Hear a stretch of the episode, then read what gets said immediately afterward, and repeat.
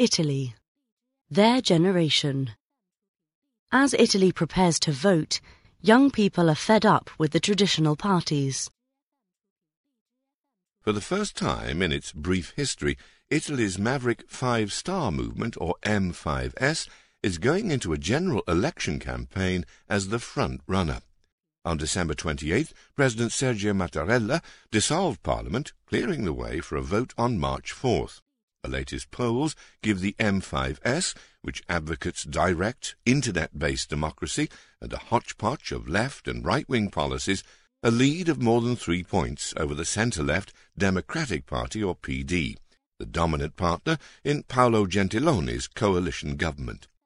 The inexperienced M5S founded less than nine years ago, could thus get first crack at forming a government, a prospect that troubles markets already worried by Italy's huge public debt, 132% of GDP at the end of 2016. Like other populist groups in Europe, the M5S thrives on frustrated expectations. In Italy, disillusion is most intense among the young and educated. Two and a half years after graduating, Valentina Faticenti works six months in every twelve helping students at an American university campus in her native Florence. Otherwise, she scrapes a precarious living teaching English in primary schools, translating, and occasionally waitressing. She has decided to vote for the M5S. Its appeal? New faces, she says. The M5S chooses its candidates in online polls of its members its candidate for Prime Minister, Luigi Di Maio, is 31, just three years older than Ms. Faticenti. The better-known Beppe Grillo, M5S's founder, is ineligible to run for Parliament due to a conviction for manslaughter in a car accident. Nando Pagnoncelli of Ipsos, a pollster, says 25 to 34-year-olds are the group most likely to support M5S, four points above the average. Young voters are also more likely than their elders to back other radical parties, such as the Brothers of Italy, or FDI, which has neo-fascist roots, and the Northern League, which wants less immigration and more autonomy for northern Italy. Young Italians resent the older generations, but not their parents, says Alessandro Rosina, who coordinated a recent study for the Fondazione Bruno Visentini, a think tank. They are hostile to mainstream parties, trade unions, and an ill-defined ruling class, which they blame for the vast gap between their incomes, job prospects, and pension pots and those of their elders.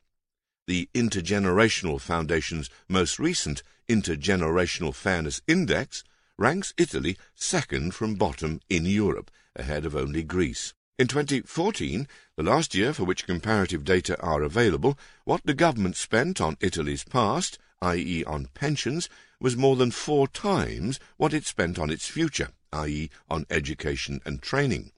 But then, as Mr. Pagnoncelli notes, it is the elderly who have the electoral clout. Voters over 55 make up 41% of the electorate, compared with 22% under 35 the effect of a steep decline in the birth rate dating back to the 1970s. Many of the causes of Italy's generation gap can be found in political choices made in the past 20 years that have favoured the old over the young. Italy's low birth rate, coupled with disappointing economic growth, has prodded successive governments into pension reforms. But the way in which these have been carried out has placed on younger, generally lower earning workers the burden of providing not only for their own pensions, but also for those of the already retired. Labour reforms in 1997 and 2003 made it easier for bosses to hire new workers on short-term contracts, but did little to erode the job security of those already in permanent employment.